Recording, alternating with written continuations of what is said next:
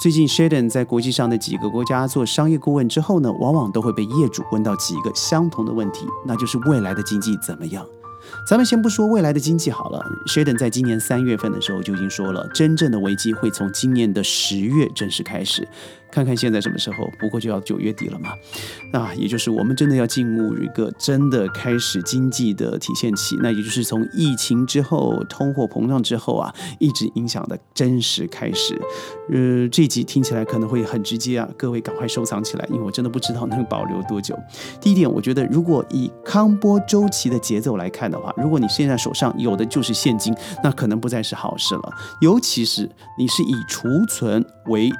这个赚取财富载体的一个人士啊，因为你会遇到最大的问题，将会是通货膨胀。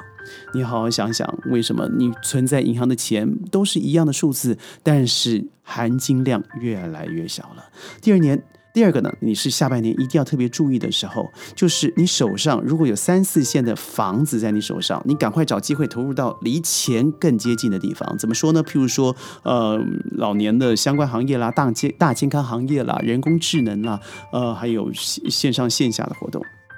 选择永远大于你的努力，远远大过于啊你未来努力三十年财富的累积。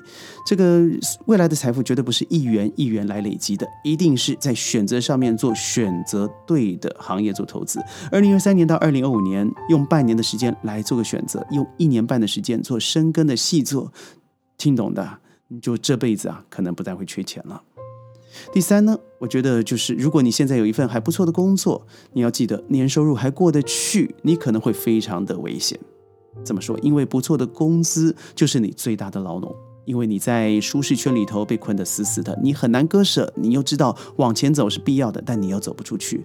你丧失的是一切可能可能发生的好事。如果有一天你被裁员了，有一天你因为某种事件必须要支付大量的呃费用的时候，你会发现人生最好的时间你就消耗在你自己所谓的安全工资之上。再来呢，我觉得你可以利用自己现在所有剩下的时间，少花一些手机啊！真的，即使你不看 s h 也就算了，你一定要突破自己现有的领域，去学习一个新的技能。那个技能也许是一个兴趣啊。有时候把兴趣变成一个爱好，身我身旁有个孩子啊，非常喜欢做呃蛋糕啦，做一些点心了。他一开始只是去参加一些培养培训的课程啊，很好玩的，和朋友交流。到最近开了一个真的每天排长龙的 bakery shop，就是专门卖他最最这个擅长的手这个点心和糕点，做得非常好。一开始也是起自于兴趣，所以千万不要只是非常功利的先想好我这个东西可以赚多少钱。不要忘记了，我们去年已经说过了，在二零三零年将会有百分之七十二以上的工作被 AI 给取代啊。最后一点呢，我认为一定要认清的就是自己就是一个普通人。你过了三十五岁，基本上上升的通道会越来越少，你的变数会越来越多，能和你分享的人也越来越少，机会自然也就减少了。如果你知道是这样的现实的话，我觉得最重要的是你要开始减少啊非常不必要的社交。很多人特别喜欢在朋友圈里头、视频里头炫耀自己人际关系有多好，有多少的朋友，所以你会花了很多的时间在网络上也好、手机上也好做交流。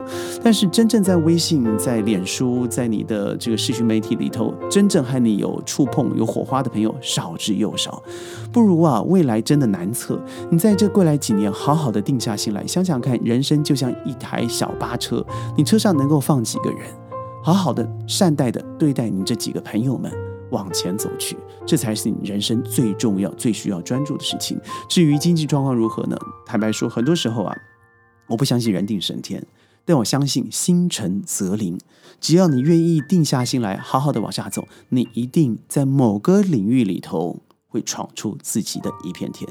加油，未来不见得美好，但我们的心地可以永远的美好。我是谢登。下次我们沙世界云端见，拜拜。